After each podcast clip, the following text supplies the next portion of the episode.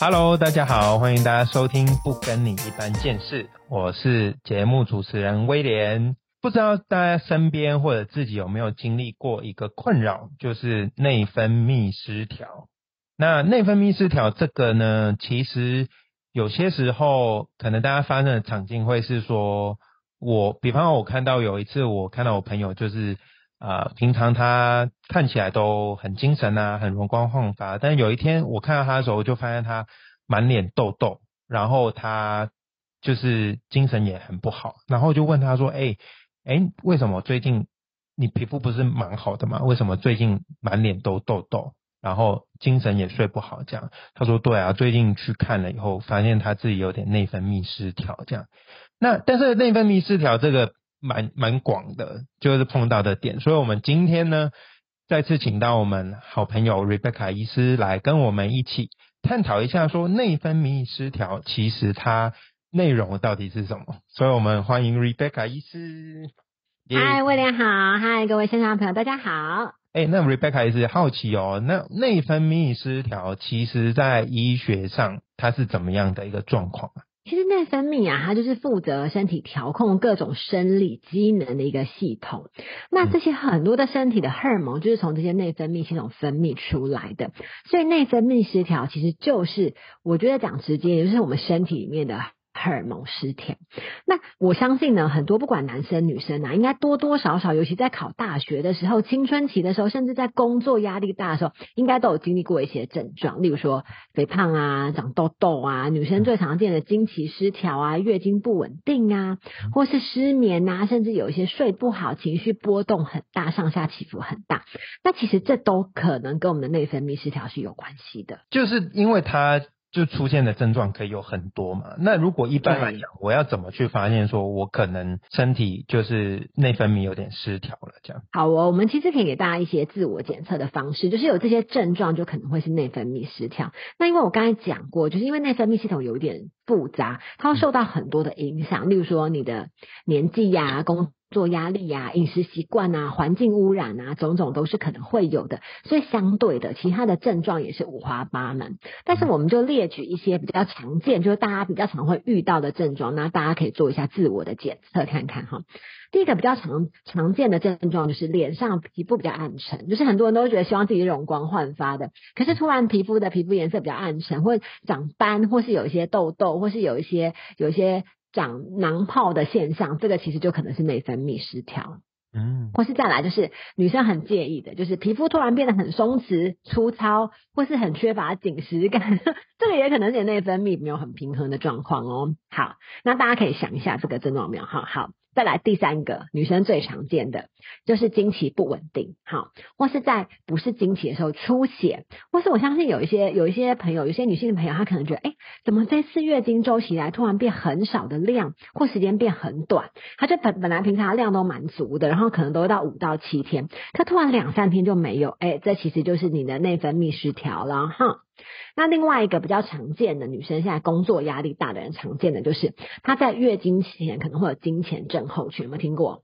嗯，我觉得这个问男生就知道了，就是有很多男生就是只要觉得 女女朋友或是老婆突然有一个时间点里面说什么都不对劲，怎么伺候都都没办法让他 可能那个警示灯就点啊，可能月经要来了，然后经前症候群那就可能会腰酸背痛啊、头痛啊，或是有些乳房肿胀，或是到月经来或经痛的症状，这个其实都是跟他内分泌不平衡或失调是有关系的哈，或是有一些什么文明病，像什么。就是你可能常常觉得肌肉酸痛、肩颈酸痛，甚至常常觉得颈椎不舒服，这可能也是有可能是内分泌失调啊，哈。或是有一些有些人他可能会有一些潮红啊、出汗啊、头晕啊、目眩啊，这可能也是哦。你们觉得症状五花八门？觉得怎么怎么五花八门，每一个都可能见到哈。那另外一个是现代人很常见的，我觉得是很多人来求诊或是就医的，就是脱发或是头皮出油的症状哈。不管是男生女生哦，现在脱发的情况都是蛮严重的。嗯，好，或是有些人他情绪不稳定哈，睡不好或精神容易不集中或易怒或焦虑，这个其实都可能是内分泌失调。那最后一个我觉得比较常见的就是突然不明原因的发胖哈，或是水肿，这都可能是内分泌失调。所以因为它的症状真的是太五花八门了，因为我们身体的荷尔蒙很多嘛哈，有不同的地方或不同的荷尔蒙，所以它的症状其实也是很多元的。基本上来讲，就是说，我们可以自我检查的话，就是突然身体有一个状况是之前没有发生过的，我们大概就可以先看看它是不是非常急性的。像对，所以尤其是刚才说到那些症状，嗯，你就可以先先有一点意识，那也许可以求诊一下看看。对，那当然紧急的话，还是尽快去就就医。嗯嗯嗯。但是有一些就是可能哎，以为是生活上一些改变，可能过阵子就好了。但如果它持续的话，我们有可能还是要探讨一下里面到底发生什么事情这样。对对。哎，那 Rebecca 一直好奇啊，那在内分泌失调里面。那有没有些什么案例是？可以跟我们分享看看，说就比较常见的，你常碰到一些。好，其实我们有蛮多病人来的时候，他通常来的时候，他的症状大概就是觉得很疲惫，然后有的觉得女生最常见就是她觉得，哎，奇怪，我最近体重就一直上升。可是你知道，女生有些人她就已经吃很少了，一天只吃两餐，然后每一餐喝水那个热量在，呃，对呀，你知道那个热量真是斤斤计较，多一口饭都不行哎。然后可能就说，哎，我真的不知道为什么，真的不明原因，我还是体重一直上升，然后我觉得每天都很疲惫，尤其是到。下午就很疲惫，然后就是觉得到处，你知道那个有些皮肤摸起来都是肿肿的，这其实有点水肿的症状哈。那其实很多这样子的患者，他测起来其实都是甲状腺机能低下。甲状腺机能低下现在的比例比之前高太多了。我觉得最主要原因可能是因为环境因子，就是工作压力大，尤其是工作压力大的，甲状腺很容易。低下，所以我们通常如果有这些症状后，我们大家会帮他验一下甲状腺功能。了解。我们我们通常是对于甲状腺亢进是比较意识的，就例如说有些人大家都知道什么手抖啊、心悸啊、心跳加速啊、焦虑啊、失眠啊，这个大家都很有意识到是甲状腺亢进。可是其实现在甲状腺低下的人反而是更多的，因为特别是我觉得很多工作压力呀、环境因子造成的。嗯嗯，哎，那我这样听起来的话，那内分泌其实它。里面会呃有像你刚才讲的身体不同的荷尔蒙，那像甲状腺以外还有什么是我们比较常会碰到的？我觉得比较常遇到的，我们当然就是最常见就是男性荷尔蒙跟女性荷尔蒙，这大家都有意识到了嘛哈。然后再来是甲状腺跟副甲状腺，那另外一个很常见的就是我们所说的肾上腺素哈，肾上腺皮质荷尔蒙，它管我们的心跳啊、血压啊。那另外一个比较常见就是我们的胰脏的系统，它管我们的血糖，这些是比较常见的。那这样听起来的话，内分泌它细分下来，其实真的就可以变成很多不同种类的。对，它其实真的是一门很大的学问。所以你知道，它其实。对分科来说，例如说，我们知道内科，大家听过内科系，对不对？内科其实它分很多细项科目哦。心脏有问题看心脏内科嘛，然后有有肾脏内科啊，有胸腔科啊。其实内分泌自己本身也是一个专科。哎，那我好奇哦，像你刚才分享，比方说甲状腺这个低下好了，那他遇到这个状况来讲，他。是不是要回去想象一下生活的习惯，还是他要怎么去帮助自己可以改善这个状态？通常呢，我们会先帮他做一些甲状腺的检测，就是机能的检测。那我们还是会希望他先确认，先抽血检查他的甲状腺有没有过低。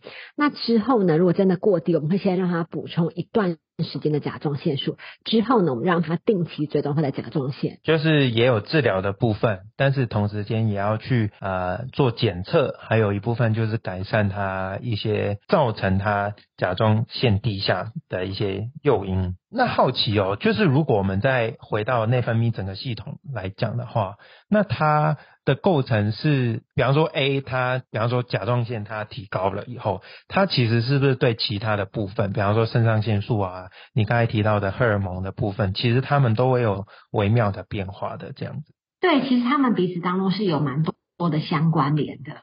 嗯，了解。刚才例子以外，那还有没有别的例子可以跟我们分享看看的呢？其实我觉得另外一个还有很常见的例子，我相信现在有很多的不很多的。妇女或者职业妇女都比较晚婚，对不对？或是比较晚生小孩嘛？那其实呢，其实通常我们在去做很多的婚前啊，或是怀孕前的检查的时候，我不知道我有没有听过，就是他们通常都会问一个，就会通常会检查一个有没有多囊性卵巢，你有没有听过这个名词？对，叫多囊性卵巢，照字面上来解释，就是卵巢里面有很多的小小的囊泡，这是叫多囊性卵巢。那多囊性卵巢的的的女性朋友的话，她通常怀孕上面就会比较困难一点。那像多囊性卵巢，它其实也是一个内分泌失调的状况。那多囊性卵巢呢，它通常是男性荷尔蒙太多，所以它就会造成女生女性朋友她的月经不规则啊，或是有一些很容易或者青春痘啊，或是多毛的现象。象啊，造成不孕呐，哈，然后卵巢里面有很多的脓泡，那这样子的状况哈，其实就是让她怀孕上面来说是比较不容易的。这个也是一个现代现代女性朋友很常见的内分泌失调的状况。这个真的蛮常见的，因为我们真的很常见啊。现在就是身边蛮多结了婚，然后准备在呃想要怀孕有小朋友的，然后他们就会对就做检测后就发现说，哦，这个哎，这个英文是不是叫 PCOS，对不对？对 PCOS，对，所以他们就会说，哎，他们可能在边缘或者是比较多，所以就医生会说他们会比较难怀孕这样。对对对，所以这个也是蛮蛮常见的一个一个症状。那另外啊，我不知道威廉有没有听过，就是有没有听过肾上腺疲乏这个名词？有，但是它到底是怎么运作的？你知道我们的肾脏，肾脏上面有颗叫肾上腺的东西，对不对？嗯，肾上腺它做什么用？就这样让我们可以抗压。所以呢，我们需要工作啊，需要办演讲啊，需要像像尹哥像办演唱会的时候，他们就会使用大量的肾上腺。那你想象嘛，肾上腺呢，就是等于是一个油，就是踩，就是把我们的油门踩到底这样子。那如果我们油门一直不断的踩到底，然后忘记加油会怎样？那车子就不想动啦，车子就开 开起来就是不再开得动了，这叫肾上腺疲乏。那其实肾上腺疲乏呢，其实现代人很常见的问题。为什么？因为我们现代人工作压力很大嘛，每一天可能工作的时间又很长，然后接的专案呐，或是你面临到的环境的压力，不只是工作压力，还有很多经济的压力啊，然后还有很多社会的动荡啊，所以这种种的加总下来之后，我们的生活压力就很大。那所以呢，肾上腺其实是帮助我们可以抗。压的，所以它每一天使用量就过大，加上我们的饮食的营养不太均衡，摄取的食物也不太够，然后又消耗的很多，睡眠品质又不好的时候呢，就很容易造成肾肾上腺耗竭。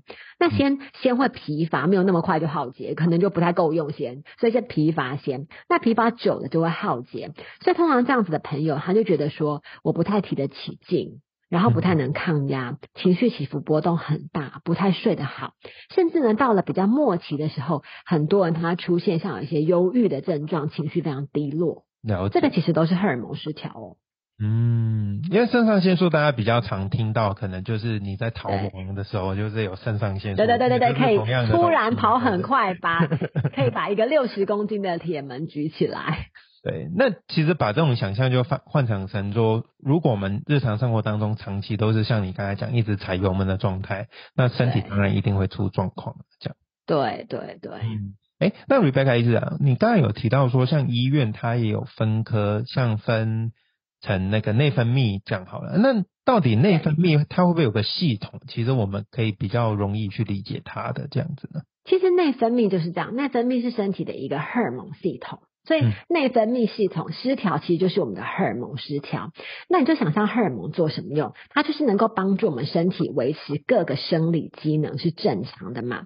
所以当它失调的时候，就会出现的不同的器官、不同的系统，它的运作上面来说就变得不太顺畅，这叫内分泌失调。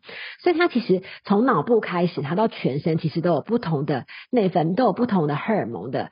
的提供的器官，所以当它出现一些状况的时候，就会有不同的问题。所以，我们从脑部来说，比较常见的可能像是脑部的松果体呀。有没有听说小时候的小朋友睡觉会睡很久，对不对？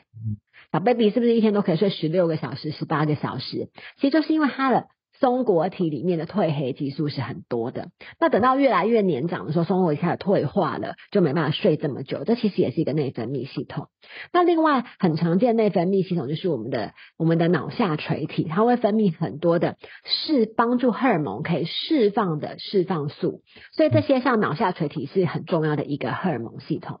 再来，我们比较常见、比较会听到就是我们的甲状腺啊、副甲状腺素啊，或是我们的肾上腺，跟女生跟女生的性腺，就是卵巢跟睾丸，这些都是我们的荷尔蒙系统。嗯，哎，那这样分析下来，其实就比较清楚，因为有时候我们就把这个统称就讲说是内分泌失调，但是它其实牵扯到的那个很很专的那个部分，还是会细分下去的。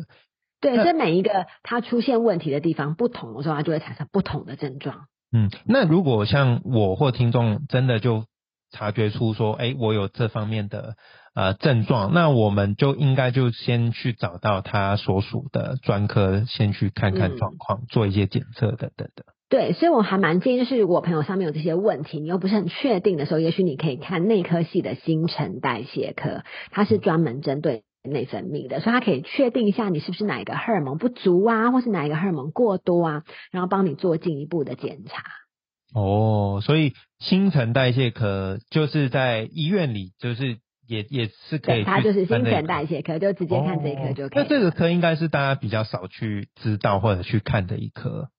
对，比较少去看，可是它事实上新陈代谢科的病人其实真的还蛮多的，因为现就像现代人，很多人是甲状腺过高或过低呀、亢进啊，或是不足啊，哈，或是有些人肾上腺可能有些状况，其实过去都没有这么多问题，但是现在就很多人会来就诊新陈代谢科。那我好奇就是说，那除了就是我们可以去看医生啊，就相对应的治疗以外，那有没有一些日常的？饮食啊，或者有些补充或者生活习惯，我们可以来调整的呢。其实我真的还蛮觉得，就是现代人为什么会有这么多内分泌失调跟荷尔蒙不平衡？我觉得第一个来说，都还是压力。嗯，我觉得第一个是我们环境的压力真的比过去大嘛，就是跟爸爸妈妈那个年代比呀，我们工作压力跟生活压力真的是比较大，所以你可以适度的舒压跟调节你的压力。那很多人他会有完美主义，觉得我一定要把事情做到完美这个部分，我觉得压力的调节一定是第一个最重要的部分。那第二个呢，我还蛮蛮鼓励所有的朋友，每一个人可以找到自己舒压的方法。我觉得舒压是很重要的，因为当你舒压的时候，我刚才讲过嘛，就是我们压力很大的时候，我们的交感神经就会很兴奋，肾上腺就一直工作。可是当我们舒压的时候，副交感神经就会比较兴奋，所以我们的心情就比较放松。所以找到自己舒压的方式是很重要的。嗯嗯嗯。了解。好，那另外就是当然就是不免俗了，就是一定要提到就是适度的运动跟水分的摄取，这个对身体的运作来说也是很重要的。那有些压力比较大的的朋友的话，其实我们蛮建议就是他可以补充，一样是照顾肠胃道，补充益生菌。因为肠胃道健康对于这个人的情绪其实有很大的助、很大的帮助的，所以肠胃道健康补充适度的益生菌也是蛮重要的。那另外就是营养素的摄取啦。嗯嗯嗯。你看现在人，你想一想嘛。营养一点。对啊，你想一下，你你想想看，一个上班族一天，你觉得吃的东西会有营养吗？那早上一个什么？早上一个蛋饼 加奶茶，油跟糖粉。中午吃什么？干面加贡丸汤，对不对？炸排骨便当，然后下午点什么？点葱油饼加珍珠奶茶。然后晚餐啊，来不及了，点麦当劳。所以一天加总下来，其实我们往往是热量过剩，但是营养是不足的。特别是很多的 B 群呐，像像。B two 啊，B 五、B 六啊，B 十二啊，叶酸这些东西摄取上面来说都是不足的。那我们其实外食，我们很长也没有吃到好的油脂哈，Omega 三的油脂其实也不太够哈，或是很多的微量元素。你看爸爸妈妈那个时代有没有吃很多根茎类，芋头、南瓜、地瓜、马铃薯？你看现在我们一天吃得到吗？其实很长是吃不到的，所以很多的微量元素也是不足的。所以营养均衡一定是对于内分泌是很重要的。哇，这样听下来其实。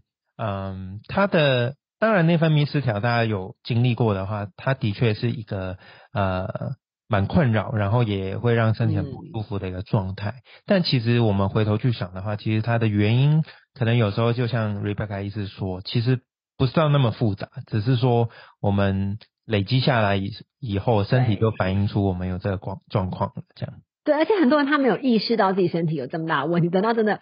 真的觉得哦，真的是已经很不舒服了。但是事实上，在初期，其实我们有点意识说，哦，我可能内分泌或者我们的荷尔蒙有点不平衡喽，有点意识到，嗯，就会比较好。也这也难怪说有一句话就是说，喜乐的心乃是良药，就是说，真的，当我们就算我们吃的很好很补好了，但是如果我们压力、心情没办法舒压等等的，其实我们也不难发现，说身边有些人的疾病来源可能也是因着心情没办法释怀啊等等的。所以，我们当然也是希望说，听众听听我们的分享的当中，也是可以啊真的像 Rebecca 医师说，找到可以舒压的方法，也是找到我们可以啊快乐过生活的方法，好让我们的身体可以活得更健康一点。下来下来，我们可以筹计划，应该是会有一些啊不一样的节目，让因为我们看重的的确是身体。健康是很重要，但我个人的成长当中发现说，情绪跟人际关系健康也是非常的重要。对，希望下来也是有机会可以。跟人际关系影响身体太多了。嗯，真的，不然这因为这些东西没有处理好然后，你就想象说每天。不管是上班，如果人际关系不好，还是回到家人际关系不好，其实那个压力来源也是会非常大。而且我我最近看报道说，其实人际关系好的人，他的幸福感会很高。嗯，所以我觉得幸福感相对的，你的影响你的心情的心情影响你的荷尔蒙系统，哎，所以这个关联是真的是太大了。难怪说那那个内分泌系统那么复杂，其实真的会 牵扯到很多不同的部分。但是真的像今天啊。